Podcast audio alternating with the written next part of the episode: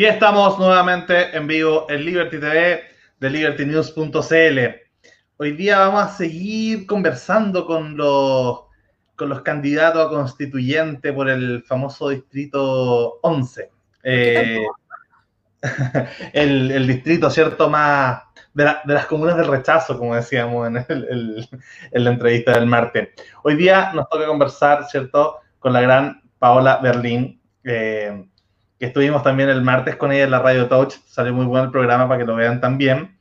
Me acompaña conduciendo, obviamente, la gran Beatriz Sotomayor, psicóloga de la Universidad Católica, redactora en jefe de Liberty News y directora de contenido también del canal.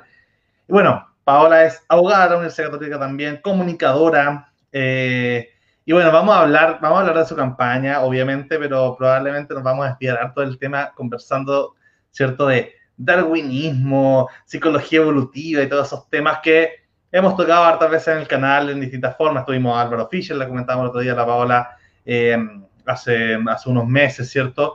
Hemos tenido otros personajes como que son, es un tema que nos encanta acá en el canal. Así que eh, Paola también le fascina, compartimos ese, ese gusto común por toda esa cosmovisión del mundo, ¿cierto? Así que vamos a, a ir conversando. Vea, ¿quería agregar algo antes de partir? Bueno, mira, yo que sorprendía, porque yo era la que estaba citando a Steven Pinker y preguntaba, y te preguntó Alejandro por Steven Pinker y tú poco menos que sacaste, no sé, el peso al nacer, el signo zodiacal, la carta astral. Y yo, Enamorada de Steven Pinker. Claro, eh, tuviste sus hijos, yo, yo ahí como, ¿de dónde salió este gallo? O sea, como que ya, eh, bueno, o sea, este todo, todo de él. Y yo ahí citándolo como, bueno, en todo caso, eh, eh, Steven Pinker se lee como una novela erótica. Eso por un lado. Y otro es como, según la tercera, eres enferma millonaria. O ni tanto. Cuéntala la firme. Bueno, déjame, espérate que tengo la langosta en el horno, al tiro vengo, se me va... No, oh, no, le voy a decir al mayordomo que apague el horno. No, mira, salió la tercera eh, ayer o antes de ayer, publicadas las listas de, de las campañas de a, constituyente que tenían más donaciones. Entonces yo te mentiría, salía en, en los primeros eh, eh, los 20 más, y creo que yo estaba como en el lugar número 12, eh, pero en el distrito 11, que digamos las, las comunas que, que, tienen el mayor bienestar en Chile, estaba, creo que hasta la primera. Eh, mira, Beatriz, en ese momento mi cuenta del CERVEL, que no ha crecido estos dos días, debe haber sido 12, era un número bien poco redondo, porque como las donaciones muchas veces son en UF, tú sabes que hay un máximo en UF y, entonces sé que hay personas que me han dado las UF y que quedan fijas, entonces son números poco redondos, entonces eran como 12.323.547, por decirte.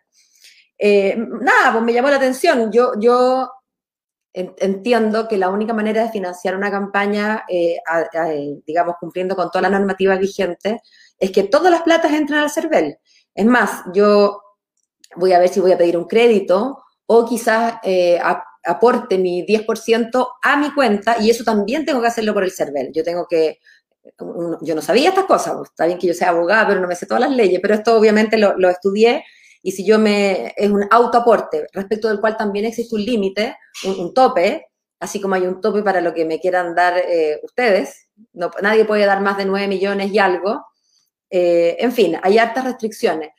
Pero yo entendí que esa era la manera de aportar plata y entonces las personas, mi, mi, mi familia, mis cercanos, eh, me han aportado plata desde el CERVEL. Ahora, la verdad bueno, yo no estoy, eh, yo estoy dedicada a mi campaña, pero uno se encuentra con, otras campañas y la verdad es que a mí me ha dado hasta, no sé si tanta sana envidia, más bien envidia secas cuando veo otras campañas con, con no sé, porque salieron el mismo 11 a volantear.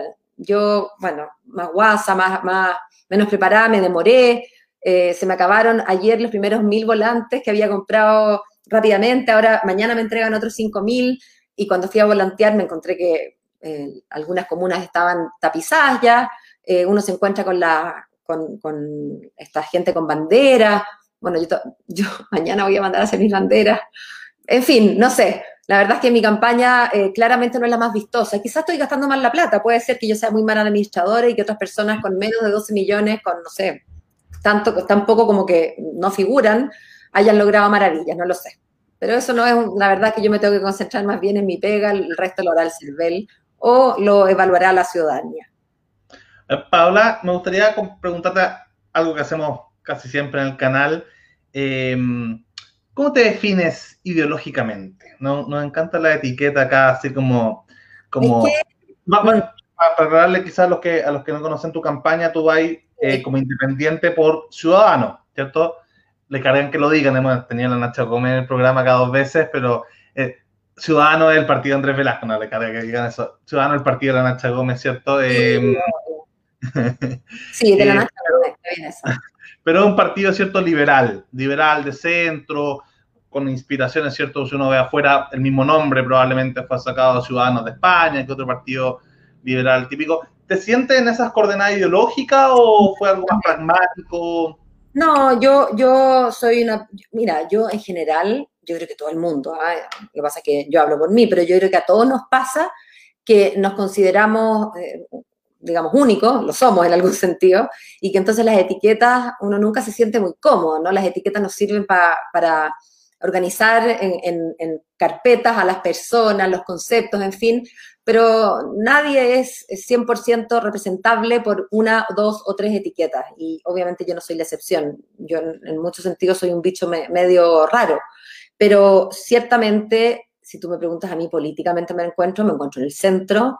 Eh, te iba a decir socialdemócrata, pero no sé si eso tiene muchos significados ahora o, o si ha perdido un poco el significado porque cuando todos son sociales demócratas, bueno, lo mismo que ninguno, ¿verdad? Eh, pero, pero hablemos de la socialdemocracia europea más, más clásica, ¿no? Eh, sí, yo me siento una liberal de centro em, y, por lo tanto, yo, yo, por supuesto no tuve que adherir a ninguno de los principios de, de Ciudadanos para, para poder presentarme. Yo sigo siendo independiente, eso lo sabe la Nacha, lo sabe todo el mundo, pero si yo me pongo a leer lo que propone, por ejemplo, Ciudadanos para la Constituyente, no hay nada en que yo diga, mm, no, hay, eh, ellos podrán ordenarlo del 1 al 10 así, yo quizás los ordenaría así, bueno, cada uno tiene sus mañas para redactar, pero no hay ninguna eh, idea matriz allí que yo, que yo diga, esto no me gusta. la, prensa, la prensa en algún momento, bueno, tú vas de compañero de lista de Cristóbal Belolio, y noté una, una coincidencia interesante. Eh, la prensa los nombró en algún momento tanto a ti como a Cristóbal, pero en Evópolis, como precandidato, o al menos que Evópolis estaba tasando su nombre. Hay mm. ciudadanos, eh, fue, fue, más atractivo a ti. O sea, lo digo como por esa, por, por, haber sonado dentro de Evópolis y al mismo tiempo que, que te guste la socialdemocracia. Em, ¿cómo, cómo, lo, ¿Cómo lo ves conjugado ese seguido por Evópolis con, con esa autoetiqueta o, o mm, ¿Y, por qué Porque la foto te, plantea como a la derecha de, Ciudadanos, igual que Cristóbal. Lucas, yo creo que al revés, yo creo que no, es, que no es casual que personas como Cristóbal y yo hayamos podido tener una pata aquí y una pata allá, porque en realidad, claro, uno de nuevo, cuando uno pone etiquetas, también está poniendo, ¿no es cierto?, eh, segmentando, ¿no? Pero segmentar es siempre un ejercicio convencional. Tú, tú pones el, la etiqueta, bueno, de los mayores de 18, los menores de 18, los mayores de 40, ahora con la vacunación, pero hay una línea, si, si mi mamá tiene 69 años y 11 meses, bueno, no cae entre los 70, pero, pero está por ahí. Y yo siento que eso es un poco lo que pasa con partidos como Evópoli y como Ciudadanos. Son partidos de centro. Los dos tienen vocaciones eh, eh, socialdemócratas en, algún sentido. Los dos son partidos de centro. Los dos son partidos liberales. Ciudadanos más liberal que Evópoli, sí, es cierto. Eh, y al final, muchas de las definiciones que, uno le, le, pone a Ciudadanos o Evópoli tienen que ver con quién se junta, más que lo que son en sí mismos, ¿no? Porque de nuevo, uno, eh, uno está en el Chile Vamos, el otro está en la unidad constituyente con la exconcertación. Ahora, si tú me preguntas a mí, yo creo que hubiera estado cómoda en Evópoli, salvo con la llegada de republicanos. Yo creo que ahí eh, a mí eso me hubiera complicado. Yo sé que con esto estoy espantando quizás a, a la gente más del rechazo en la comuna, pero bueno.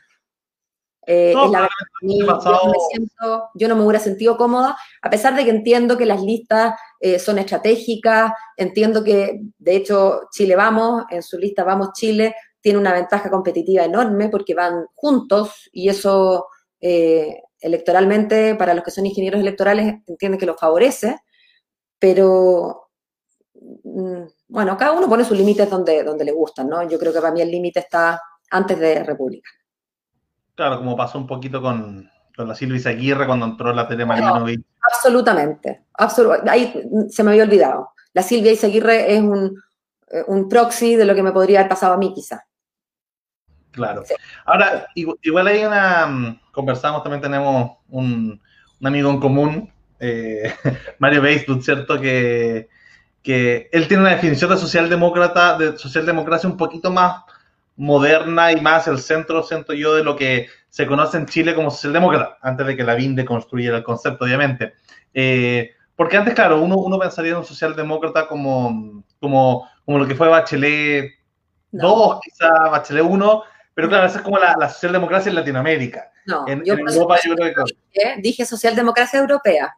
Le puse apellido y no quiero ser snob con esto, pero no tiene que ver con que prefiera Europa que Sudamérica, sino que tiene que ver con una, definición eh, ideológica más que geográfica, digamos.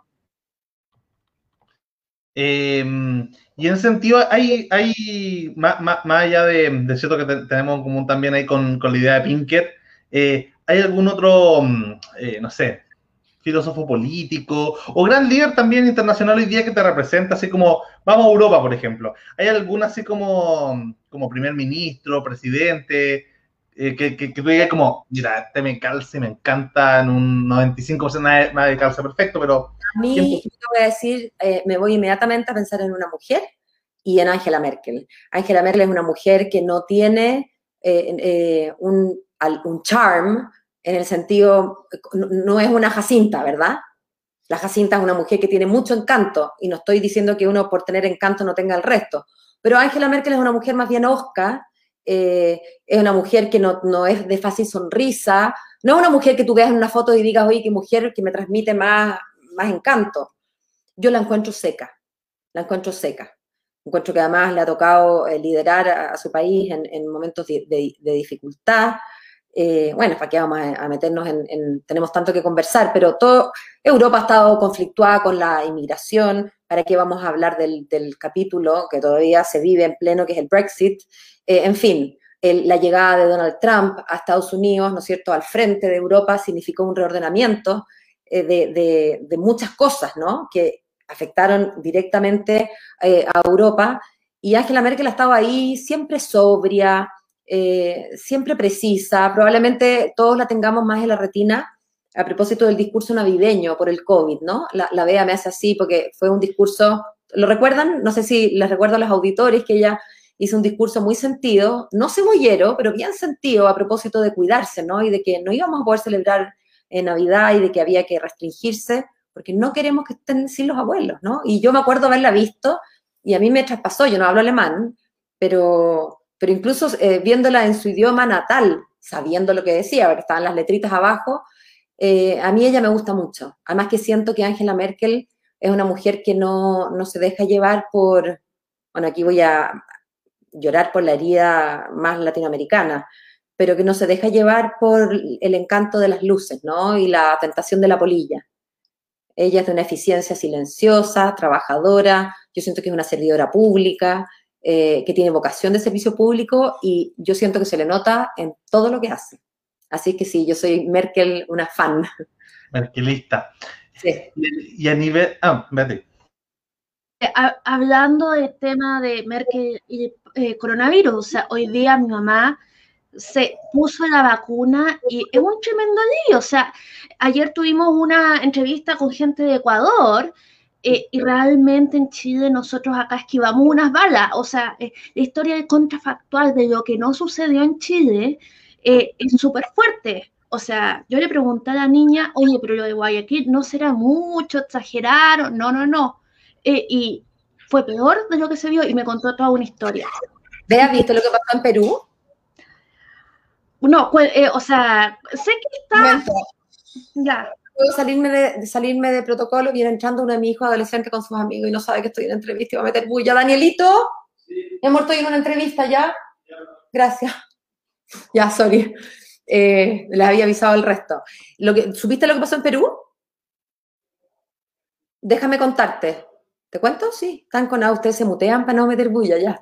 Eh, lo que pasó en Perú fue que, déjame pensar, la memoria, las vacunas eh, oficialmente llegaron al Perú el 7 de febrero. El presidente peruano Sagasti se vacunó el 9, la primera dosis. Pero se supo, empezó a saberse hace un par de días, que había algunos apitutados directamente, 460 millonarios, expolíticos, políticos que se habían vacunado antes. ¿Cómo? Bueno, hace cinco meses llegaron 3.200 vacunas para un estudio clínico.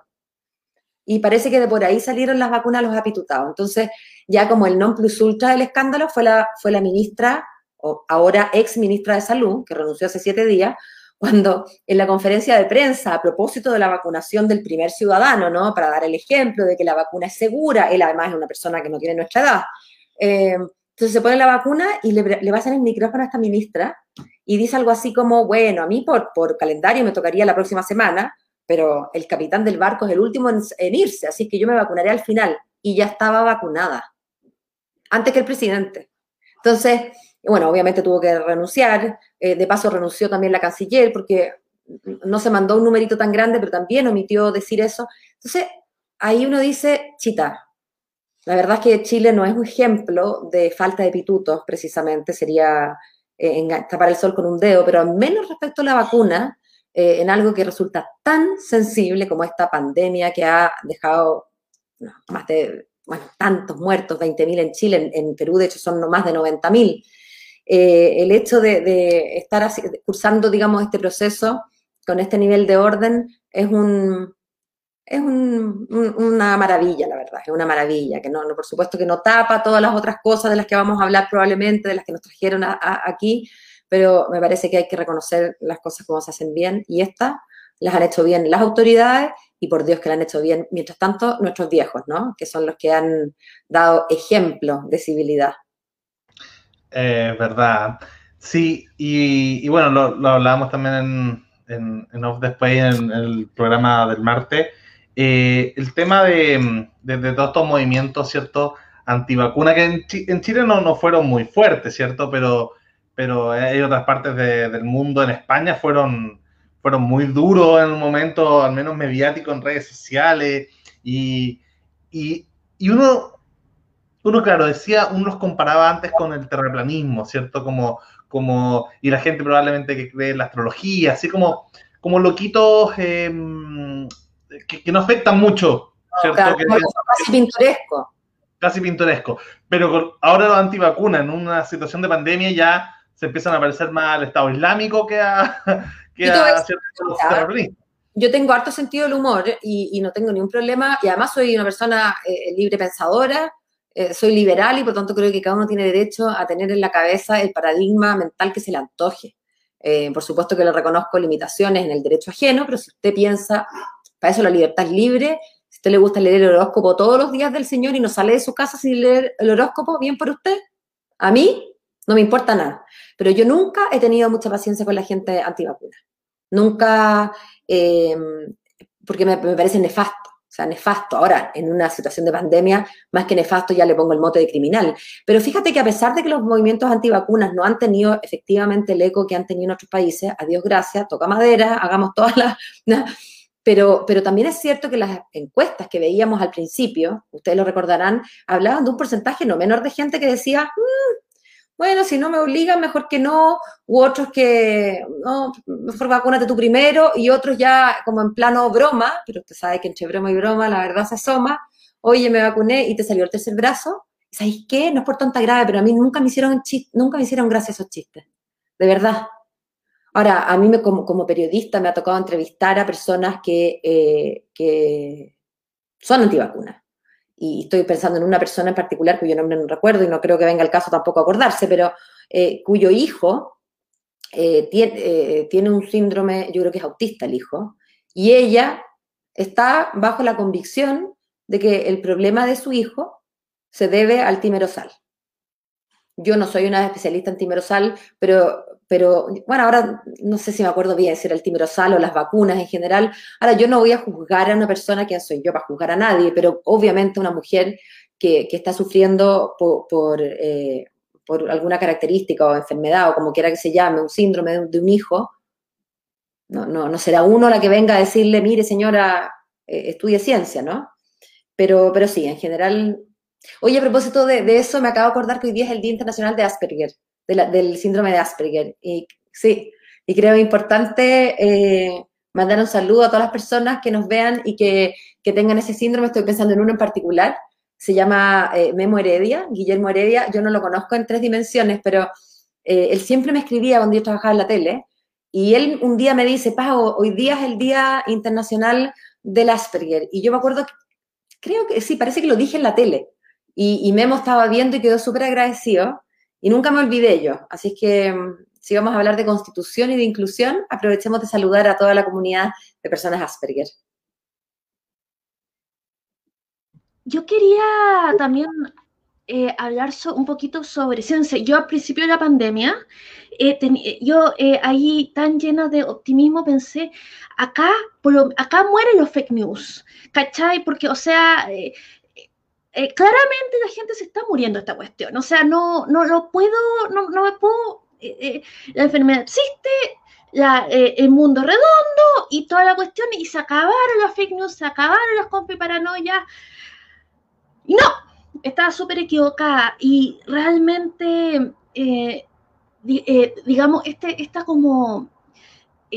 a mí me gusta el tema de la ciencia, me gusta el tema que, que es falseable, que, se, que, es verdad hasta que se prueba que es falsa y, y se desecha, que, eh, porque nos permite tomar decisiones, nos permite actuar en el mundo de manera inteligente, sin autodañarnos.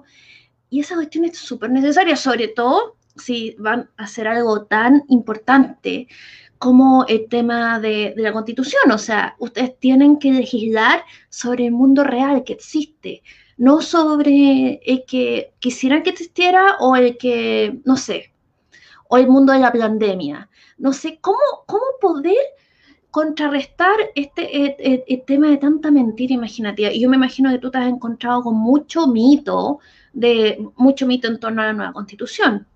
Eh, Paola. Mira, yo creo que es importante, primero que comparto contigo, si no tuve ilusión de que los fake news se van a terminar, se van a terminar cuando un meteorito termine con nosotros y ni un minuto antes, ¿no? Fake news, habiendo humanos en la Tierra y humanos con 3G, o como se llame, o 5G, o lo que sea, no, no hay para cuándo. Fake news va a haber siempre. Eh, y, sí, sí, e incluso cuando mejore la educación, porque estas cosas cunden, evidentemente hay públicos donde cunden más, donde cunden menos, pero la ignorancia campea, al final, eh, y la falta de pensamiento crítico, porque probablemente la ignorancia es algo de lo que eh, todos somos culpables.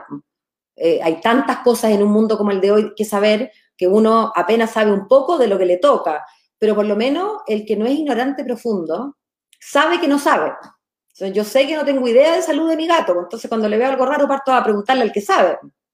Pero el ignorante profundo, ese es el peligroso, porque no sabe, desconoce la dimensión de su ignorancia. Y entonces no, si yo acabo de leer detrás de, la aquí en un panfleto que los gatos en realidad tienen siete vías, así que lo tiro para abajo, total, tiene siete vías. No sé, estoy dando un ejemplo quizás furdo, pero yo creo que todos nos entendemos. Entonces, bueno, eso de los fake news, yo creo que respecto de eh, temas que tienen que ver con las ciencias sociales, bueno, en este caso no estamos hablando de la pandemia, sino que vamos a hablar de la constitución.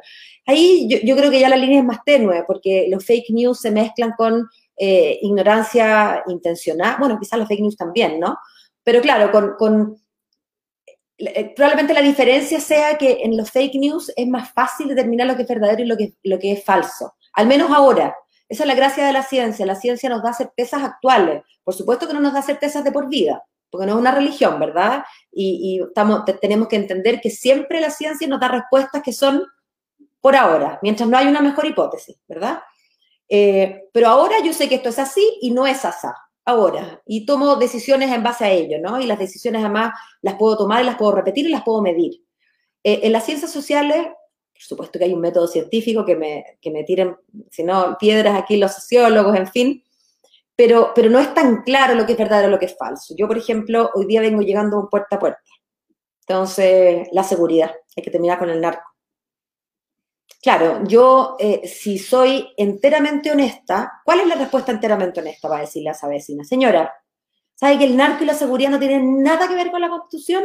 No es enteramente cierto, pero tampoco es enteramente cierto que yo le diga, señora, yo si me junto con 155 o 154 gallos que opinen que el narco es un problema, le arreglamos el tema en la Constitución, porque tampoco es así.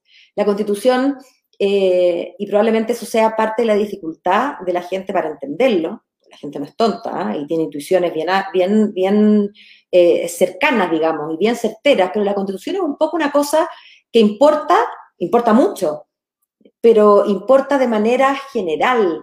No, es que la Constitución cambie y las cosas cambien al día siguiente. Es importantísimo, ¿ah? Fíjate, yo, yo soy abogada, ese es mi, la única, el único cartón, el único título que yo tengo colgado en las paredes de mi casa es ese. Además, disfruté muchísimo el estudio del derecho constitucional. Em, y la constitución es importante. Yo, después de todo, me quiero dedicar, estoy dedicada eh, tres meses a esta campaña que es dura y estoy dispuesta a dedicar eh, todas las horas prácticamente que me queden del día a, a trabajar en eso porque creo que es importante. Pero no opera con una cosa como de pensamiento mágico, ¿no? Las leyes ciertamente tampoco, pero las leyes están más cerca. La política pública, el presidente que tú elijas, el alcalde que tú elijas, tiene bastante más injerencia en lo inmediato en términos de seguridad que la matriz de la Constitución. Por supuesto, una Constitución que garantice derechos, que, que garantice mayor igualdad, a la larga va a propender a que los marginados sean menos, a que las personas no tengan que buscar en la droga el único negocio que los puede permitir alimentar a sus hijos, por supuesto que importa. Pero de nuevo, una constitución, si hoy día estuviéramos posibilitados a, avanzar en el tiempo, yo tuviera la suerte de haber sido una constituyente y ahora estamos hablando del plebiscito de salida. Y ustedes me dijeran, bueno, Pau, ¿estáis contenta? La constitución quedó bien, sí, estoy conforme, creo que hicimos una buena pega. Ya, pues, ¿y mañana qué pasa? Pasa nada, mañana. Ahora, hay actos mañana y se va a empezar a notar, pero no mañana. Entonces, eh, ahí yo no sé si llamarla fake news, pero sí sobre expectativa, la tentación, Beatriz y Lucas, de los candidatos probablemente, de decirle a esa señora que hoy día me dice, mire, el narco y la seguridad, decirle, vote por mí, estoy de acuerdo, yo se lo arreglo. Bueno, todos conocemos cómo funciona en general las promesas en, campaña. Es cierto que no conocemos las promesas en campaña constituyente porque no hemos tenido pero una campaña constituyente con mayor razón puede menos prometer.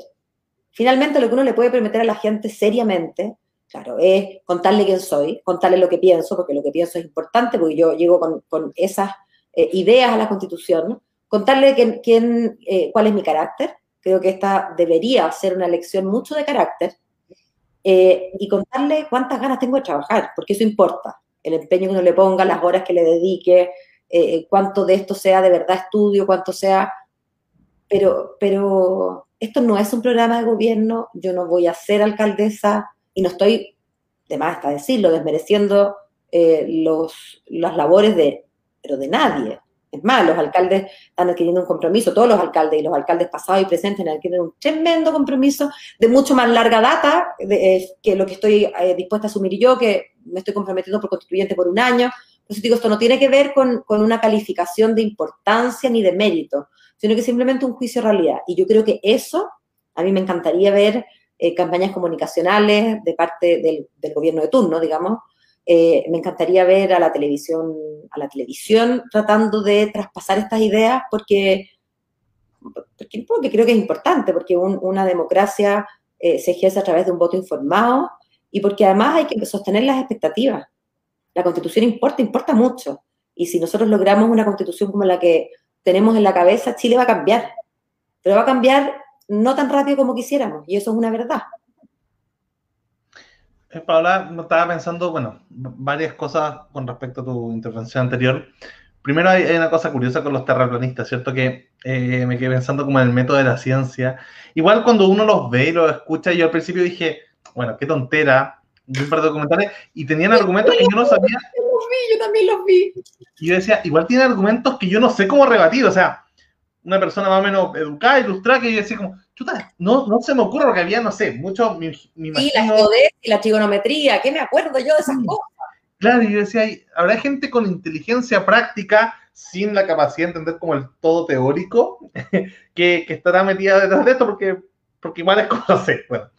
Y, con lo mismo me pasó algo ahí curioso también con, y que lo hablábamos el otro día en persona, ¿cierto? el tema de la, de la psicología evolutiva. Eh, porque claro, yo una cuando, cuando me rayé con este tema, me acuerdo que le pregunté a alguna colega de la, de la, de, Beatriz, ¿cierto? Alguna ex compañera por ahí, em, de psicología de la católica, que era como, oye, ¿y, les pasan ramos de psicología evolutiva, evolucionaria, como se, conoce ¿cierto? en español? Me decían, no, esa cuestión es, casi nazi, ¿cachai? Es como, como, la psicología evolutiva es como, es como, no sé, eh, eh, no sé, como supremacista. Y yo era como, no, ¿cachai? Y era como, tiene que ver de supremacista de qué estás hablando. Y, habían, habían muchas, y no, no se los pasan, se los pasan muy, muy como tangencialmente. Eh, no hay una cultura, al menos en la católica, que es como una universidad buena, ¿cachai? No hay una cultura de eso. Y de hecho, si uno se empieza a ver, en la única que encontré como un amor por eso es la UDD. Eh, que ahí es la Chile tampoco, ¿ah? No, ¿no? Y, eh, o sea, hay un prejuicio. déjame entender algo, la Universidad del Desarrollo no es una universidad confesional, o sea, bueno, no es una universidad católica. Eh, y sin embargo, y corríjame, porque yo soy bien ignorante, yo estuve en la universidad hace muchos años, entonces como que me pierdo en el, en el mapa universitario actual, pero yo entendía que la Universidad del Desarrollo estaba asociada a muchos personajes de, de, nuestra, eh, de nuestra vida nacional, casi todos los cuales profesan la religión católica hay personajes que son... pensado que estaba el sesgo, porque yo, a ver, yo conozco muchos curas que creen en la evolución, digamos, afortunadamente, pero bueno, está bien, en la, Universidad Católica podría pensar que esa, esa eh, mirada sobre la evolución, sobre la psicología y el comportamiento de las personas eh, está más, pero en la Universidad del Desarrollo hubiera pensado que es lo mismo, a diferencia de la Chile, por ejemplo. Es, no, es, que no es por el lado de la, de la derecha conservadora, sino es de la izquierda. Y, te explico súper en breve. El UDD, claro, tiene, es la universidad, le, le decían, ¿cierto? Mucho. Oye, te estoy escuchando, voy a abrir la ventana que está, ah, pero te sigo escuchando estoy al lado. Era, era la, ¿cierto? la universidad, pero habían personajes muy ligados también o, con ciertas sensibilidades más estilo libertad y desarrollo, eh, más que saudí confesional. Y en eso había mucha gente, Eugenio Guzmán, por ejemplo, en la mm, en la Facultad de Ciencias Políticas, que, que, que, está muy en la línea de Álvaro Fischer, ¿cierto? Y ahí, se armó, y ahí se armó un grupo como interesante que rescató a, a, estos personajes, ¿cierto? Eh, pero la católica no era porque, no, que, que, por confesionales que no lo pasaban, o la Chile, sino que era como, como desde ciertas teorías más como culturalistas, postmodernas, eh, muy igualitarias que dicen como, no, es que el tema de la evolución eh, de alguna manera como que daña esa sensación de igualdad cultural. Entonces, es, interesante porque creo que Richard Dawkins también lo mencionaba, que había una, había una crítica como por ambos lados al tema de la evolución. Por el conservadurismo, eh, obviamente no, no, tanto por la, Iglesia Católica, lo aceptó en los años 70, bien tarde, pero lo aceptó al menos 100 años después, pero en el mundo protestante, evangélico, hay un prejuicio súper gigante con el tema de la evolución porque está en contra de la escritura, ¿cierto? Eh, o contradice esa versión teológica. Eh, en su intelección literal, ¿no? Claro. Pero por la izquierda también hay todo un tema que se asocia, ¿cierto? Como al darwinismo social o al, o al darwinismo como de libre mercado. Entonces, como que. Y también desde el feminismo hay una crítica súper fuerte. Eh, como, como de teoría explicativa, lo conversábamos también en off, ¿cierto? Eh, de, teorías como explicativas de, la, de ciertas, no sé, diferencias promedios de género, a pesar de que los liberales decimos, eh, como, como cita siempre la vea la Vale Verbal, biología no es destino, ¿cierto? esa es la frase. Ah, es de la, es de la, ¿vale? Vale Verbal, sí. Bueno, de Simón de Beauvoir, creo que primero, pero la vale. y estoy de acuerdo. Totalmente de acuerdo, yo me considero feminista. Ahora uno va descubriendo que hay tantos feminismos como sociales democracias casi, porque, porque el feminismo eh, abriga en su seno a personas bien disímiles. Está muy bien que así sea, ¿no? Eh, yo me considero feminista, pero no considero, y aquí me voy a, me voy a arder en, la... E, es el problema de estas conversaciones es que como estamos los tres en pantalla, yo no veo a nadie porque no, hay, no es como el Zoom que uno puede cachar que hay gente, entonces como que me puedo ir de boca y después voy a decir, además no está, mi, no está la Daniela, entonces todo lo que diga puede ser usado en mi contra, pero ya, lo voy a decir igual. Eh, yo creo que las mujeres y los hombres somos eh, iguales en dignidad, en derecho, en capacidades, en potencialidades, en... Ahora, no creo que seamos iguales. No creo que seamos iguales. Por lo pronto tenemos diferencias físicas, evidentes. Uno, ustedes tienen la, y perdonen lo burda, ¿no? Pero estoy diciendo lo obvio, ustedes tienen los genitales externos, nosotros no. Eh, en promedio, una curva, para los que conocemos, ¿no es cierto?, las campanas de Gauss. Bueno, las campanas de Gauss de hombres y mujeres son distintas, la nuestra es más, es más bajita porque somos en promedio más chicas y más flacas, eh, más chicas y más, de menor talla, calzamos menos en promedio. Colas hay para los dos lados de las campanas, ¿verdad? De la campana de hombres y de la campana de mujeres. Eh, yo, y yo estoy... Ese argumento a las feministas, sobre todo a las feministas culturalistas de izquierda, les en pelota. Yo, se lo escuché hecho a una mujer, a Helen Fisher, pero en general yo lo sacaba en debate y no hay nada más que sea como una ají en el mundo feminista que el yo, argumento de las yo, yo la verdad hablo desde, la, desde mis convicciones, mis convicciones por supuesto que no están escritas en piedra porque a mí no me las reveló Dios. Entonces, yo siempre estoy dispuesta a leer, a escuchar y aprender, ¿no? Y a cambiar de opinión. Así como eh, estaría dispuesta o estuve dispuesta a cambiar de opinión cuando me explicaron que la relatividad general y no la, la, la digamos que la relatividad explicaba mejor lo que, las fuerzas del mundo y no la eh, eh, física newtoniana, digamos. Pero dicho eso, mi, eh, hasta donde yo estudio, yo veo, yo, yo vivo, mira, yo me acuerdo, yo, yo tengo hijos mellizos, y yo fui una mamá bastante adelantada en algunas cosas, en otras, pero por ejemplo, mis hijos nacieron en el año 2003.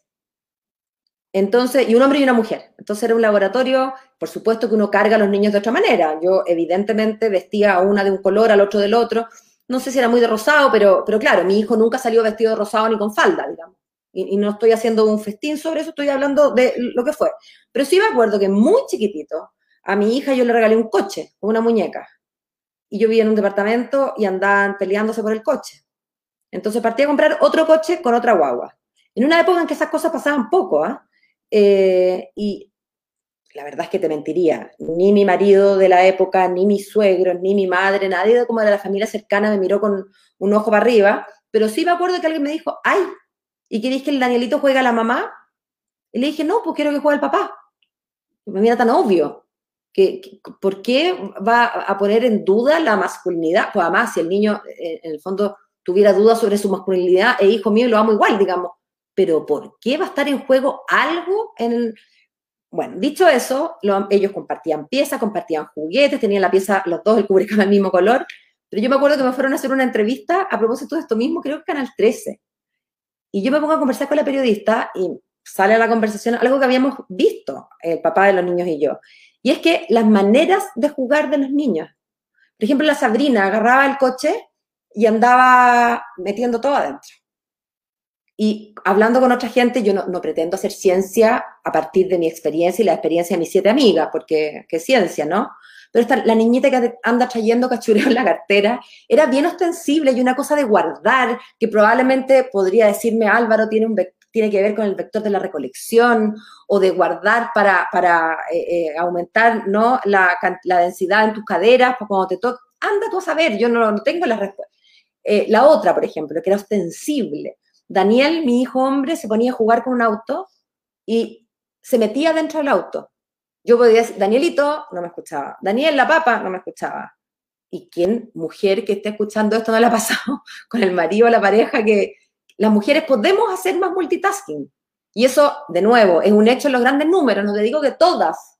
Y probablemente tiene que ver, y nos han explicado, y a mí me ha hecho todo el sentido, con la recolección lo que tú necesitas para cazar es foco. Las escopetas tienen foco para cazar. No podía estar para recolectar, hay que tener visión periférica y capacidad de... Entonces, para mí, las verdades, siempre momentáneas, siempre, eh, eh, digamos, sujetas a, revisión, pero las verdades que nos cuenta eh, la ciencia, la biología, sobre las diferencias entre los hombres y las mujeres, algunas diferencias conductuales, para mí son señeras. Ahora, dicho eso, eso no importa, como dice eh, Simón de Beauvoir y Lavalle, que entonces la biología sea el destino. Que de nuevo, yo, yo voy a repetir este ejemplo que puede ser, no sé si eh, ofendo a alguien, pero efectivamente los hombres tienen mucho más gametos que nosotras, ¿no? Las mujeres tenemos una cantidad de óvulos bastante pequeña, las tenemos puestos en los óvulos cuando somos fetos, cuando nacemos, perdemos muchos de esos óvulos y luego en nuestra primera, en, nuestro desarrollo puberal, perdemos otro tanto. Y la verdad es que tenemos óvulos escasos, con suerte ovulamos una vez cada 28 días o más o menos, y después se nos acaban. Y se acabaron. ¿No? Y van quedando unos que ya no sirven para nada y se acaban. Los hombres, en cambio, tienen gametos en cantidades infinitas. Ahora, uno puede colegir comportamientos sexuales, entonces, que, tienen que ver con optimizar el recurso. Ahora, eso no significa entonces que yo considere que los hombres tienen chip libre de andar violando, porque precisamente son hombres de la especie humana y no son caballos, ni perros, ni, ni no tengo idea, ni conejos, ¿no? Y por supuesto que un hombre eh, un ser humano, digamos, un hombre, de la, un hombre tiene el deber de, morigerar y, además entiendo que la civilización ha hecho buena parte de esa pega por nosotros, en muchos de ellos, no digo en todos. Yo no estoy dispuesta jamás a reconocer un atenuante de responsabilidad o una responsabilidad menor en lo moral porque, pucha, soy yo, hombre, pues, tengo necesidades, pues tú cachai cómo somos los hombres. Por supuesto que no, pero por supuesto que no. O sea, la, la sola me parece risible cuando no me parece horrenda. Pero desconocer que hay un vector biológico distinto, insisto, para lo que eso vale, a mí me parece, a mí me parece que... Sí, en ese sentido, eh, como que me, da la idea de que la forma de complementar este, el darwinismo con el liberalismo es que el darwinismo siempre sea eh, una teoría explicativa mm. y no una teoría normativa, ¿cierto? Ah, por eh, supuesto. Pero ¿qué, es lo que diferencia, cierto? Porque yo, yo, creo que desde la izquierda confunden, como ellos, o sea, la teoría marxista, ¿cierto? Quiere de alguna forma, a través de la teoría, forzar el comportamiento normal. Eh, ellos dicen, bueno, si está esta teoría eh, que, que, traería conclusiones, si uno la aplicara normativamente, o, sea, fascistoides, ¿cierto? De alguna manera, desigualitarizadoras, si uno lo quiere hacer como más, más preciso, eh, ellos, ellos prefieren censurar la teoría. Y eso es lo que yo siento que pasa en la Facultad de Psicología de la Ciudad Católica. Eh, Pero, versus la derecha, que de alguna forma hay una derecha darwiniana o un, o un autoritarismo darwiniano, ¿cierto? Que lo que intenta es decir, ah, bueno, como es, por tanto debería ser normado para todos. Mira, a mí me pasa con esa intelección del darwinismo, por supuesto que no puede ser normativa, Dios me libre.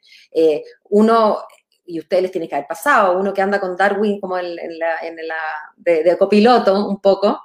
A mí, de hecho, no hay nadie que me haya explicado mejor que las teorías neodarwinistas, démosle crédito a Darwin, pero démosle crédito también a los neo, ¿no? Porque Darwin, la verdad es que eh, es bien mágico lo que logró hacer sin entender lo que era una molécula de ADN, ¿no? Sin entender, porque no él, digamos, su, época, ¿no? Pero, pero a mí nadie me ha explicado mejor eh, nuestra existencia pero dicho eso, que no me vengan a mí a decir, ah, entonces tú creís en el más fuerte, pues entonces en la sobrevivencia del más fuerte y entonces eh, que, los, que, el, no sé, puede ser se muera de hambre y el que nació con un problema de salud y no puede caminar, bueno, no puede salir acá. No me vengan con eso, porque de nuevo, una cosa es lo que, lo que pasa en los animales inferiores y otra cosa es lo que pasa, sí, claro, eh, los gatitos en la selva o los leones en la selva eh, están destinados a morirse si nacen con una eh, discapacidad, ¿no? Por supuesto que no es el mandato ni la norma que yo quiero implementar y que he implementado en mi vida respecto de mis congéneres. O sea, lo digo porque nunca falta, ¿no? Así que prefiero decirlo. Parche, artillería. Eh, bueno, a mí me gustaría eh, llamar la atención a algo que tuvo Darwin y que tuvieron otros, digamos, acceso a bibliotecas de primer nivel porque, eh, digamos, en Inglaterra habían bibliotecas gratis de primer nivel. Eh, Chile se benefició mucho porque hay que recordar que, que, Bello eh, se fue exiliado a Londres, estaba muerto de hambre, pero lo único que tenía era acceso a la biblioteca británica, donde aprendió como siete idiomas y se educó de nuevo y trajo todo esto a Chile. Entonces, digamos, ese, ahora yo tengo una, eh, una posibilidad de hacer conocimiento semejante a lo que tenía Bello desde mi celular, con el Internet. Digamos, eh, lamentablemente no todos somos bellos, muchos vemos videos de gatos sobre todo, pero habría, a mí me, y, Darwin también tuvo eh, ese acervo de cual decir, oye, esto me recuerda a este otro libro, etcétera, etcétera, yo he visto esto, yo he escuchado esto, yo he leído esto. Eh, entonces, digamos, hablando de constitución, digamos, hablando del tema de la educación, eh, me interesa y que tú eres una divulgadora de conocimiento científico, que lo cual yo lo encuentro. No, no, no, no, sé si me da para, lo puedo hacer en mi casa, digo, yo no, no he escrito nada sobre divulgación y nunca me he dedicado a esto, pero eh, por eso digo, no, es que lo sea formalmente.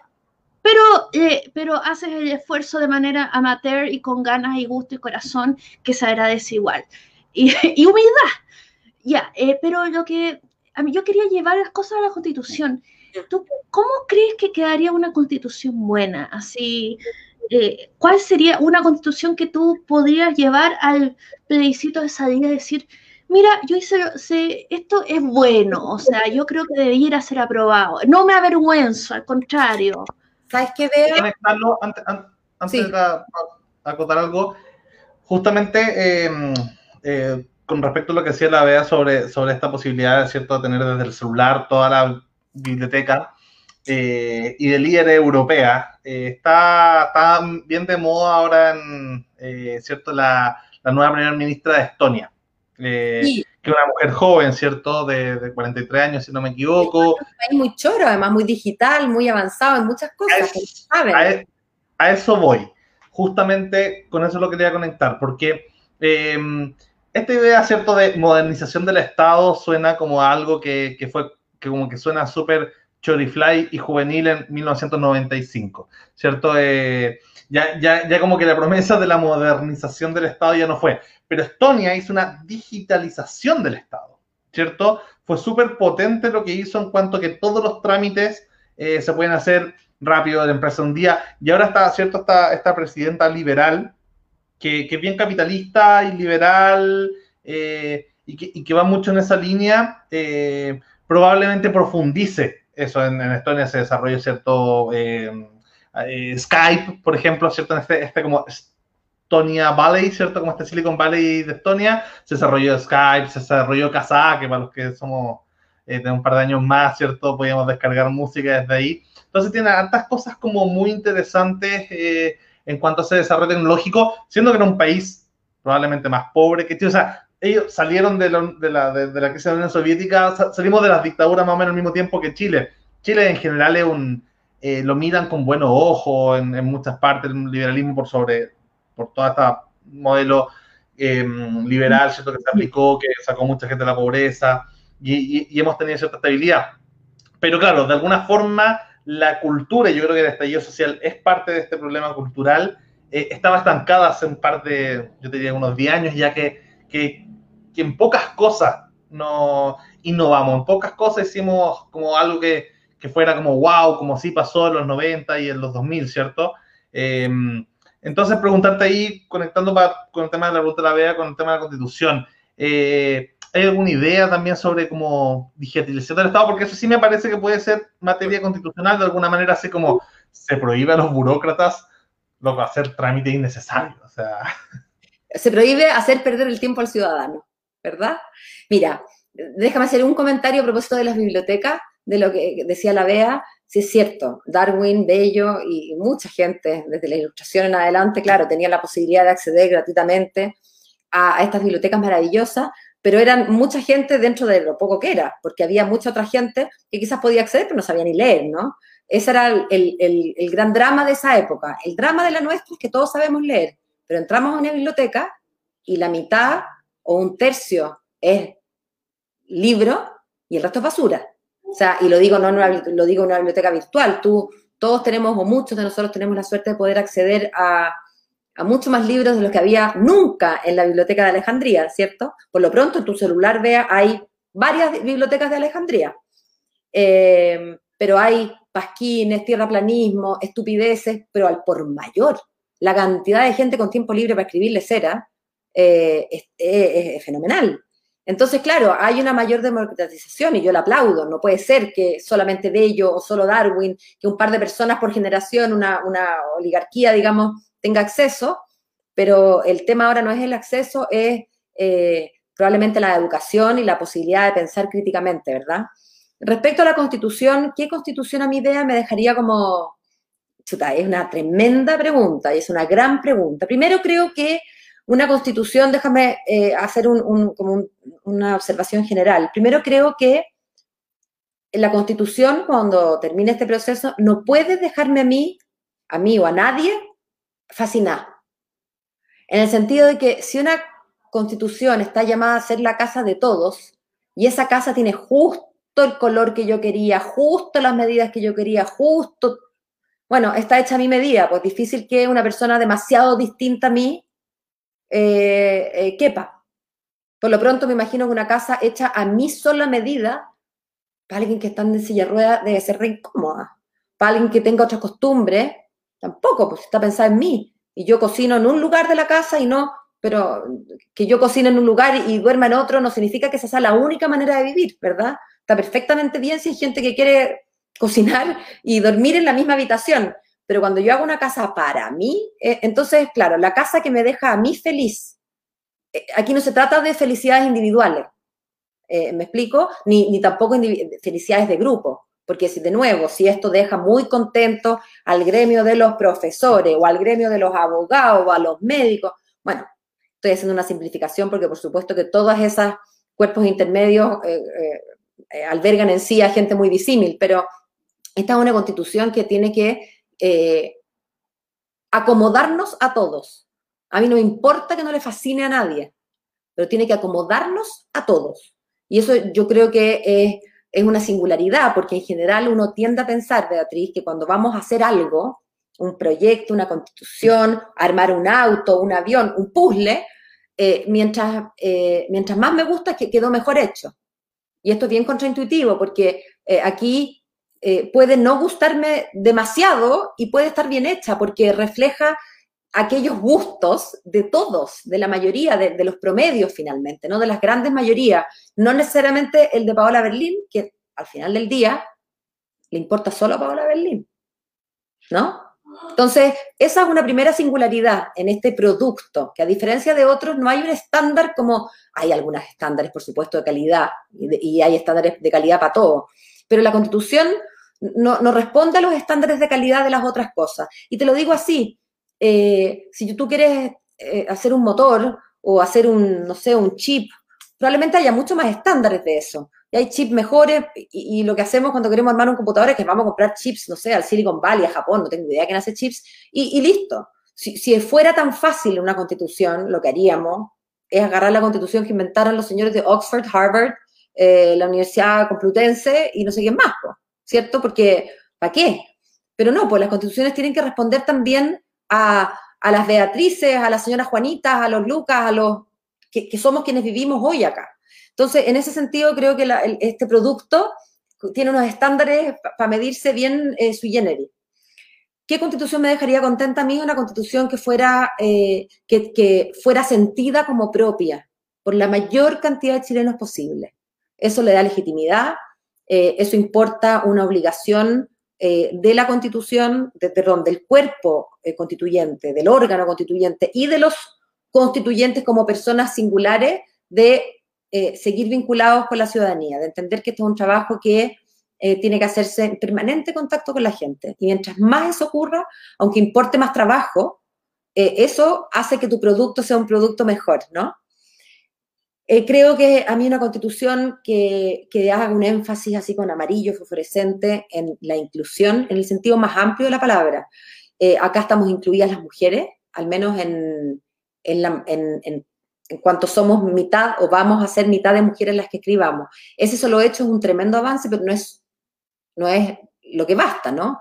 Yo creo que la constitución tiene que hacer un llamado eh, al legislador a no permitir discriminaciones por género, por eh, inclinación sexual, por eh, capacidad de movimiento. O sea, yo de verdad creo que esta constitución, una constitución del siglo XXI, hablando un poco de lo que hablábamos de Darwin y de cómo Darwin se, se, lee hasta cierto punto, ¿no? Entre la convivencia de nosotros los seres humanos, no puede dejar atrás al que de nuestra especie nació con un problema para caminar, a diferencia de lo que ocurre en la selva, ¿no? No puede, no puede, es inmoral que así sea y debería ofendernos a todos, con piernas y sin piernas. ¿ah? Que, entonces, en ese sentido, el llamado a la inclusión no solamente tiene que ver con las personas con discapacidad, sino que con, todas las inclusiones, eh, de religión, de, de, culturales, eh, de color de piel, en fin, por cierto, de inclinación sexual, las minorías LGBTIQ, en fin, una inclusión en el sentido más amplio. Somos todos importantes y aquí tenemos que caminar todos juntos. Un poco la vacuna. Está bien, no nos podemos vacunar los 17 millones. Hay que hacer uno, vamos a discriminar, pero discriminar con argumentos. Obviamente las personas mayores primero, obviamente los enfermos crónicos primero, ¿no? Eh, eso. Y lo otro, y ahí tomo la, observación que, que hacía Lucas, una constitución que le, le, le dé al Estado herramientas, primero le da al Estado una visión de lo que quiere ser. Un Estado subsidiario está muy bien, yo no quiero un Estado totalitario metido en cómo me visto, todos nos vestimos iguales, esto no, no, no. Yo no soy maoísta, no, no, no quiero planes quinquenales, no quiero el desarrollo. China tiene muchas cosas que podemos, eh, eh, eh, digamos, uno podría aplaudir y, creo, y yo aplaudo, digamos, muchas de las cosas que pasan en China, pero si el costo para el desarrollo es ese nivel de restricción de nuestras libertades y nuestros derechos, me parece que prefiero hacerla más lento. Dicho eso, el Estado tiene que tener una opinión sobre cómo avanza el país y cómo se hace cargo de, de, aquellos ciudadanos que necesitan, ¿no? Eh, que uno se haga más cargo. Un Estado tiene que, tú, tú lo decías a propósito de Estonia, allá en Estonia hay una decisión estatal que no tiene que ver necesariamente con esta primera ministra, con este presidente. Hay una decisión a largo plazo. Y esa, esa decisión a largo plazo tiene que estar a lo menos acompañada por el Estado. Los, particulares, por supuesto, son un motor increíble. Toda la, innovación proviene de, la, de, lo privado, toda la chispa, pero el Estado es el que, ¿ah? alguien que está desde el octavo piso mirando dónde vamos a estar en la próxima generación porque todos somos presentistas, el Estado tiene la obligación de mirar un poco más allá, ¿no?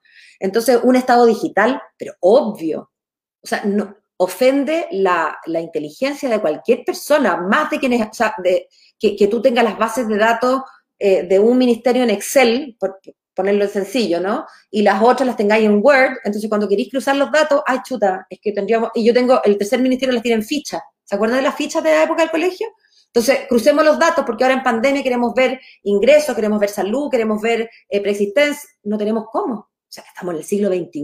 Un Estado tiene que, en la medida en que está mandatado a atenderte, a ti, a mí, a la señora Juanita, bueno, tiene que usar todas las herramientas que hay en este mundo. Y si estamos fascinados con la ciencia, bueno, la tecnología permite un, Estado digital de todas maneras. Y lo otro, a propósito de lo digital, yo creo que es hora de considerar también el Internet uno de los servicios básicos. Bueno, Estonia tenía como. ¿Puedo hacer una pregunta? Eh, Estonia tenía una. Eh, puso como derecho humano, ¿cierto? El, Internet. Eh, y otra cosa, ahí también igual tenía una neutralidad con respecto a, los impuestos, o sea, como que no bajaba y subía impuestos como en gran parte del mundo, así como para incentivar algunos mercados no, sino que daba libertad de acción. Y ahí me gustaría como preguntarte justamente, eh, porque yo creo que no, nos vamos a enfrentar lamentablemente a una encrucijada en la constituyente.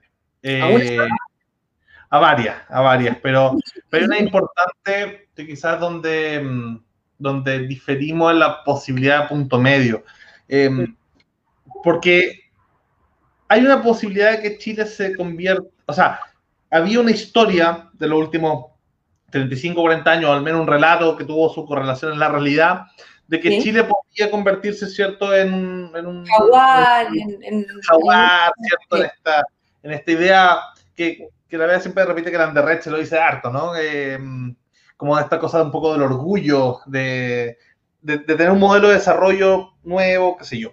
Eh, pero, pero claro, muchas veces esto se consigue con ciertos como sacrificios eh, de, de, lo inmediato, eh, porque es fácil caer un poco en, las políticas más populistas y todo, pero también hay un momento donde el 18 de octubre como que reta a la clase política, a la elite, eh, y hace un remesón y dice, oye, es que eh, muchos ya nos cansamos de esperar y, quizás como, como hay que meterle un freno a toda esta idea del desarrollo y, el chorreo y después viene el, salto hacia adelante y Chile llegando al espacio, ¿cierto? Eh, o teniendo un estado digital o cualquier fantasía tecnológica que podría haber sido posible.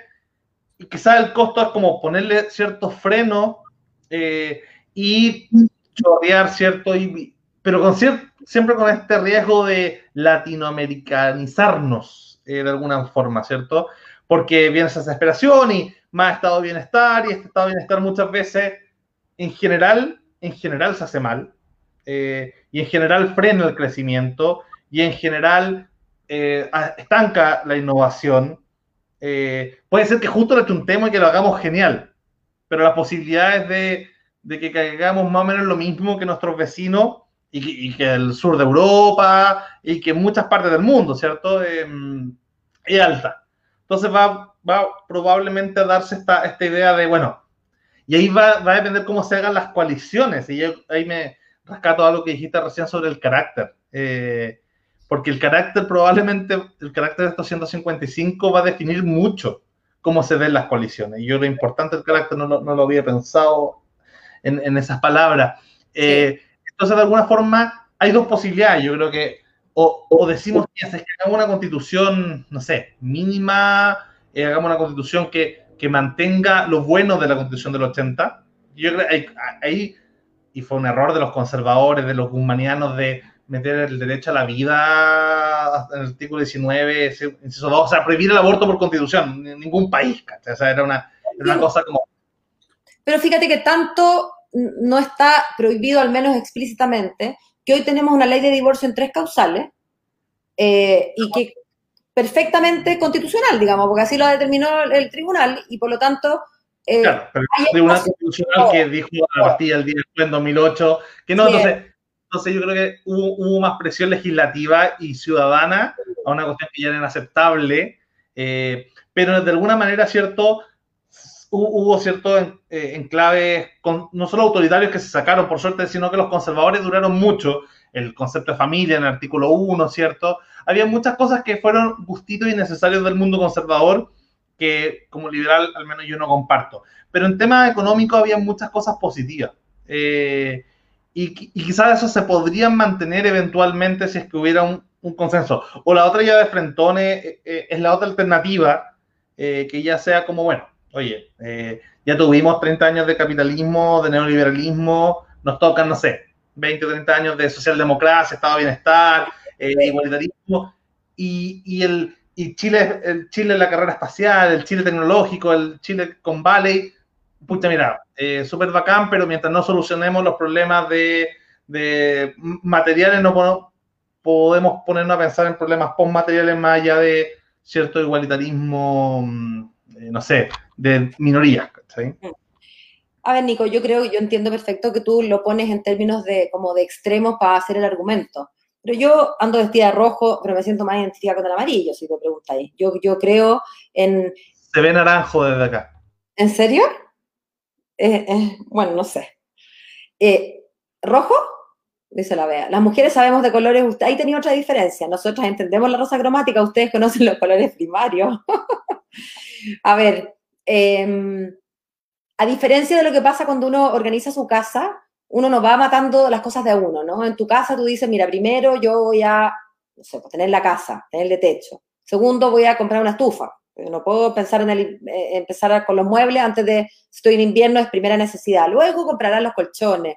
Y así, ¿no es cierto? Y el último, cuando ya esté todo organizado, bueno, después de los colchones, eh, lo último que pondrás son los cuadros, ¿no? En, un país las cosas, eh, como en todos los sistemas complejos finalmente, ¿no? Tienden a ir avanzando eh, no linealmente. Entonces, si tú te pones a pensar en los problemas de salud que hay en Chile, uno, alguien podría decir, mire, ¿sabe qué más? No puede ser que nadie se muera esperando en la fila. Entonces vamos a tener que dedicar toda la plata a la salud porque no puede ser.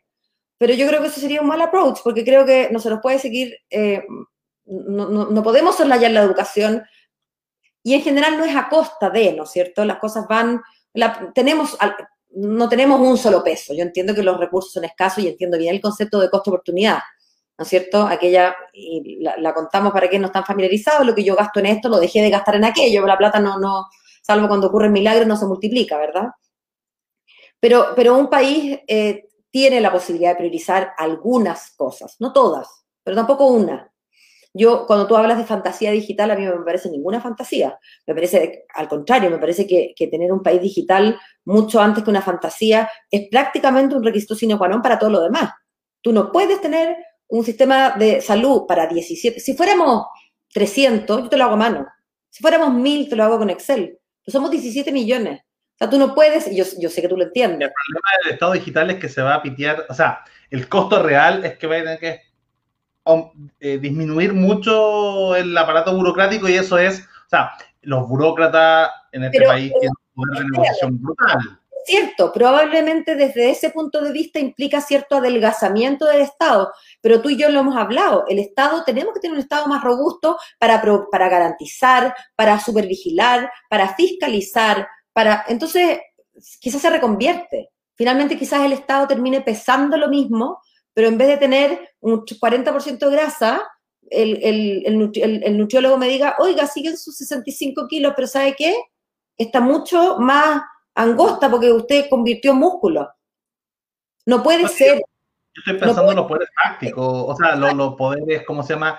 Eh, no sé, los, gremios y los sindicatos del mundo público son, son brutales igual, o sea, generan, tienen una forma de presión que, que en realidad, ahora, ojalá la constituyente tenga el power para decirle, oye, sabes que a mí no me importa nadie de afuera, nos vamos a un monasterio, nos Yo creo que es mejor que escuchar la presión de la calle porque la presión de la calle va a ser una presión de intereses.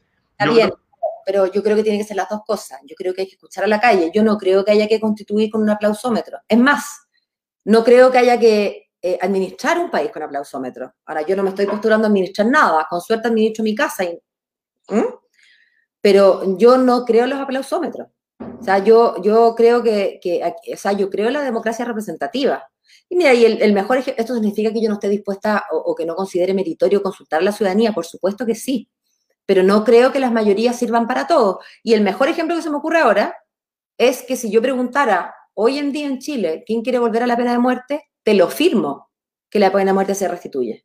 Te lo firmo. Te lo firmo. Y yo no estaría dispuesta a eso. ¿No soy demócrata? Sí lo soy. Pero no creo en el aplausómetro. Creo que eso no es democracia. Creo que eso no es democracia, es otra cosa. ¿Ah?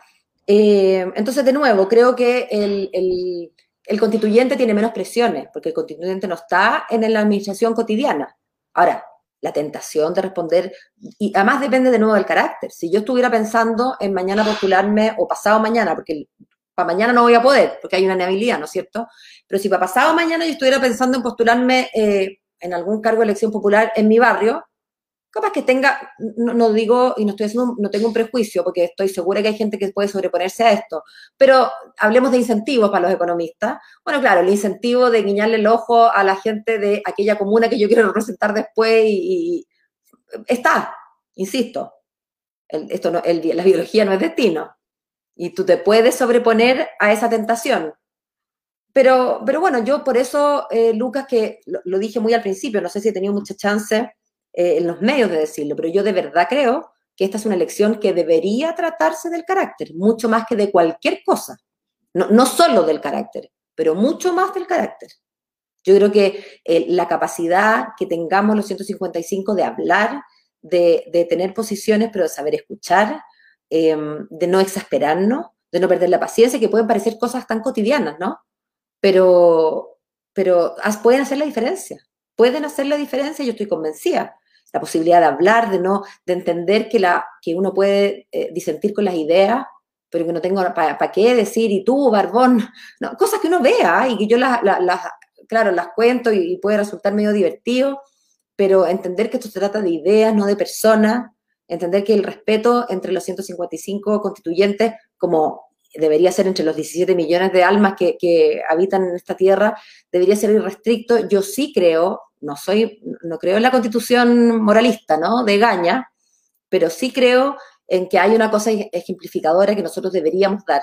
Creo que es urgente que empecemos a tratarnos de otra manera, en todo, en, la, en el supermercado, y creo que un buen comienzo es mostrarle a la ciudadanía que somos capaces, 155 personas que venimos de mundos distintos, pueblos originarios, mitad mujeres, mitad hombres, norte, sur, pobres, ricos, crespos, lisos, rubios, Géminis, Tauro y Libra, que podemos conversar como gente civilizada, como adultos. Finalmente de eso se trata, ¿no? La socialización eh, tiene que ver con eso, con que no me llevo la pelota a la casa, no me pico, eh, y yo creo que eso es algo que a una psicóloga como la Beatriz le puede sonar, claro, de perogrullo, pero la Beatriz también anda en el metro y anda en el auto y escucha los bocinazos y protagoniza como una también a veces los bocinazos, y aquí no estoy hablando desde la distancia, yo, yo estoy inserta en este, en este mundo, y creo de verdad que, que tenemos que, que vincularnos de otra manera y espero que la manera en que hagamos esta constitución eh, sea un buen ejemplo, no perfecto. Yo no, no, pretendo educar a mis hijos, primero los ciudadanos no son mis hijos, pero además no pretendo educar a mis hijos mostrando que soy perfecta, no lo soy, así que estaría perdiendo el tiempo. Pero sí pretendo eh, eh, intentar, con el ejemplo, digamos, que se peguen esos valores. Entonces la constitución va a hablar de inclusión, pero si yo me junto contigo, Lucas, e incluso en privado, y te digo, te moría el constituyente, no sé qué, este desgraciado, este no sé qué. ¿Sabes qué? Y te lo digo de verdad, creo que no contribuye. Yo creo que deberíamos tratar de hacer ese esfuerzo. Yo no puedo educar a mis hijos si después le digo, te morís la lata que me dio este barbón del demonio y esta psicóloga tal por cual.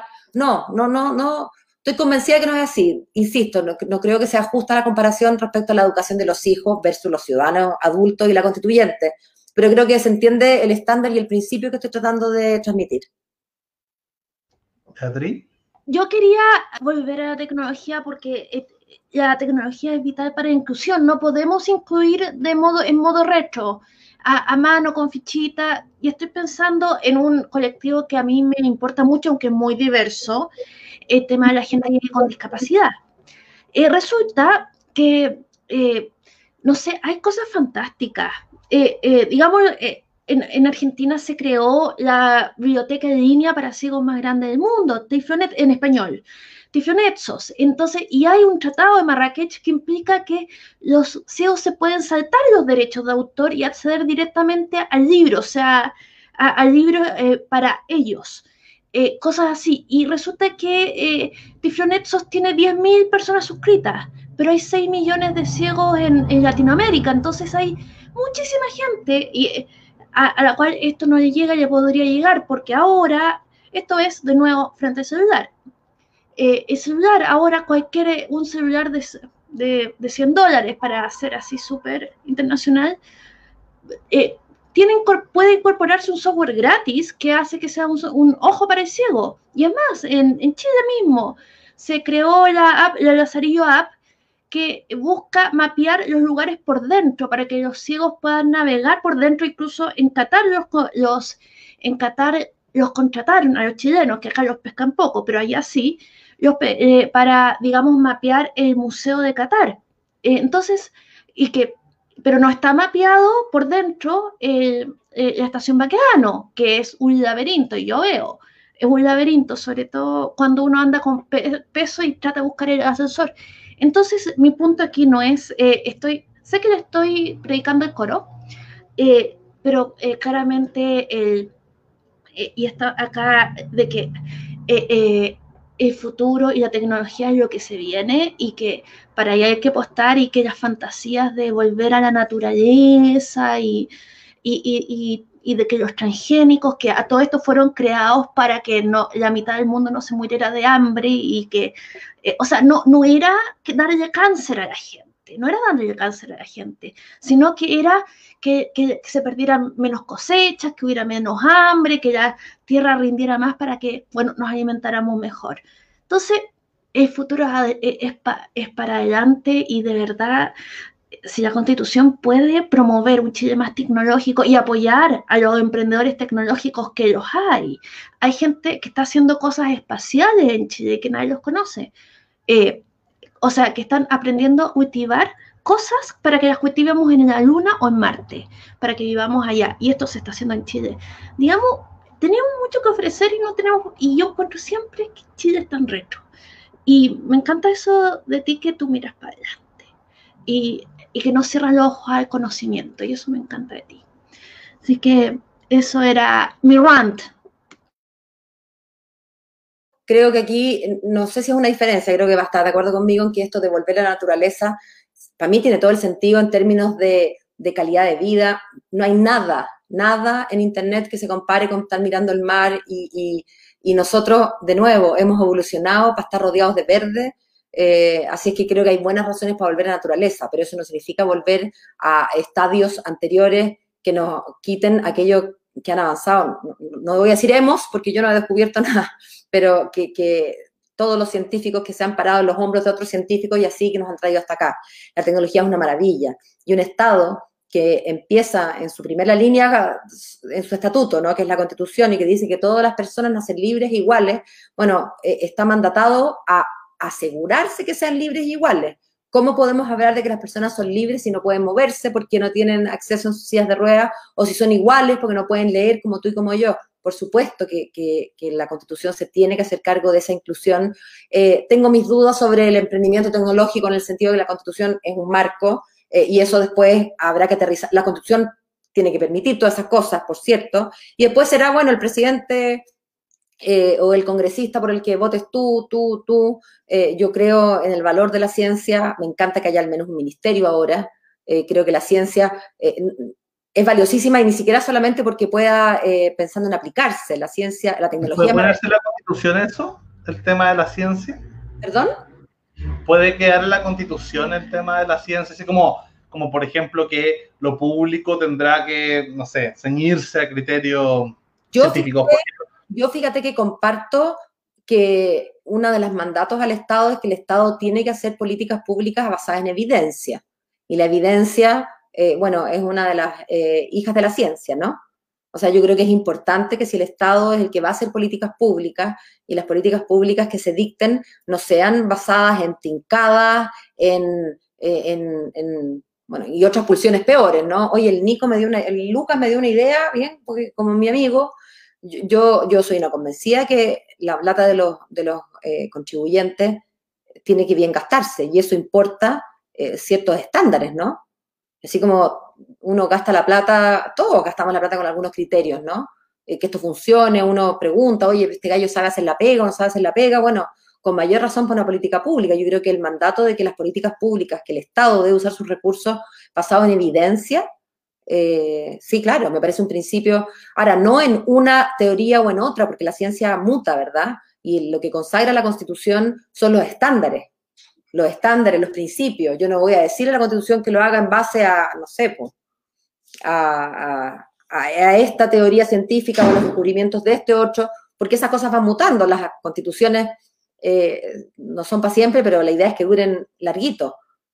Pero Yo no pensaría que es como de, de, perogrullo todo esto, ¿cierto? Eh, pero hoy día vemos que la segunda economía, quizás la, que se convierte en la primera economía del mundo, China, eh, ha estado estos últimos años invirtiendo mucho en, en, en, medicina alternativa o tradicional china, que tiene muchos elementos eh, anticientífico, o sea, de frentón como, como, porque consideran que la medicina como tradicional, o sea, la, medicina moderna eh, es occidental. Entonces, uno dice, wow, eh, no, no estamos en el siglo XVIII, el siglo XVII, estamos en el siglo XXI y un imperio como el chino, eh, que más encima está metiendo sus tentáculos igual que los gringos, o sea, no, no estoy diciendo que sea peor, pero en el fondo... tentáculos y ya sabemos, los tienen que usar. ¿Sabéis que Nico, eh, perdón, Lucas, me, pones en un aprieto con lo de la medicina alternativa? sí, mi hermano se llama Nico y, no sé por qué me... lo tengo claro, solo denota lo viejita que está la candidata, pero bueno. Las candidatas tienen que hacerse Photoshop para verse más joven, así que eso lo vamos a tener que borrar después del... no sé cómo lo, lo photoshopeamos el, el video. Em, el tema de la medicina alternativa un programa para que empecemos de nuevo. yo todavía tengo que hacer mi programa, tengo que grabar una cápsula para la radio, son las diez y media, tendríamos que empezar de nuevo. Es un temazo. Yo creo que lo que corresponde aquí, más que el modelo chino, es el modelo europeo que está poniendo restricciones eh, a la venta y a la posibilidad de advertisement que tienen las medicinas eh, mal llamadas alternativas, eh, quizás mejor llamadas complementarias y quizás mejor llamadas cosas complementarias y no medicina complementaria. La medicina creo que es otra cosa. Pero bueno, ahí me estoy metiendo en un tema que es normativo y que la verdad que a uno que tiene altura de constituyente le queda... No, son, no son temas de la constitución, pero... Y, porque finalmente si yo, tú lo sabes igual que yo, que hay un trasfondo científico en el bienestar sentido por placebos, ¿no? Y eso está comprobado, tú, tú lo sabes porque eres un hombre que ha leído estos temas, se nota. Eh, por supuesto que no podemos estar vacunando a gente con, con, agüita de las Carmelas, con todo respeto a las Carmelas, ¿no? Si eso no, no, no, no puede ser una política pública. Eh, incluso creo que en el ámbito de lo privado, donde creo en las libertades en el sentido más amplio, bueno, la información es requisito sine qua non para ejercer esa libertad de lado y lado y con simetría, y por lo tanto informar respecto a lo que es y lo que no es, eh, creo que es importante y por eso que me gusta el modelo europeo, lo leíamos hace poco, unos, eh, una cantidad de, que, están los miles de científicos europeos, y cuando digo europeos me refiero al, conglomerado, habían firmado un documento en torno a los peligros que eh, supone o que puede traer consigo un, mal uso, porque tú sabes que está en una industria billonaria, billonaria, eh, y que por supuesto que tiene que ser regulada, si la, creer en las libertades como creo yo y creo que ustedes también, no importa un libertinaje, está más que dicho, eh, y, todos somos pro mercado, creemos que el mercado debe funcionar, pero uno de los requisitos para que un mercado funcione es la información. No es el único, pero es uno eh, sine qua non. Paola, yo quería agradecerte, sé que tenéis mucha, mucha pega por delante con todo esto. Ahora tengo que hacer pega para la radio el, y, yo creo que hay, no sé si te, sacamos ese lado o, o, va a ser parte esencial de tu campaña, pero, pero yo creo que podéis, siendo abogada y todo, pero podéis ser como, no sé, la, la constituyente del escepticismo. Eh, es tan corto, es tan corto el periodo, o sea, es que eh, hoy día, por ejemplo, me entrevistaron de una página web que, como constituyente de Chile o algo así. Entonces, una de las preguntas finales fue, bueno, pero la gente quiere saber quién eres tú, Paola. ¿Quién eres? Yo tengo 47 años en este mundo. ¿Cómo te puedo yo explicar en cinco minutos? Papá, no te voy a quitar más de cinco minutos quién soy. Yo no puedo, es muy difícil. Es muy difícil y cuando uno no es conocido, porque, claro, los personajes más políticos o más conocidos en sus ámbitos, eh, en las artes o en, las artes dramáticas, qué sé yo, son personas que han estado expuestas al escrutinio y a la mirada del público entonces la gente, no, no, por supuesto que no conoce la intimidad del alma de cada uno, pero sabe quiénes son, más o menos qué están hechos.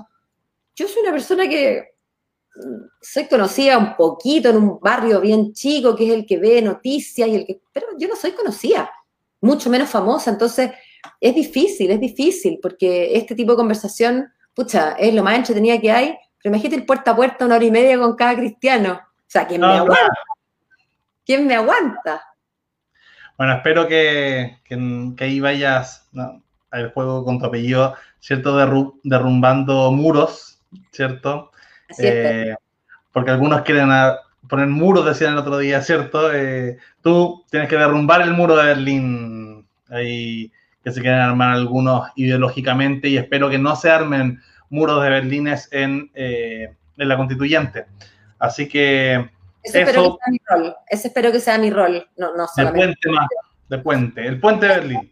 A mí me gusta el concepto de bisagra, un poco porque el puente lo han usado todo, así que déjame ser original. Una bisagra es una pieza que permite mover dos cosas que si no, no se articulan, eh, que no pueden moverse. Y yo creo que puedo ser útil en eso, y si es que llego a ser electa, voy a poner esas posibilidades y esas capacidades al servicio de que estos 155 nos entendamos lo mejor posible. Muchas gracias, Paola. Muchas gracias, Beatriz. Y nos vemos gracias a los que nos vieron y comentaron. Había gente comentando, yo no leí nada. ¿Ustedes tenían acceso a eso? Sí, pero ahí. Ya, pues ahí lo veremos después. Hasta luego. Chao, buenas noches.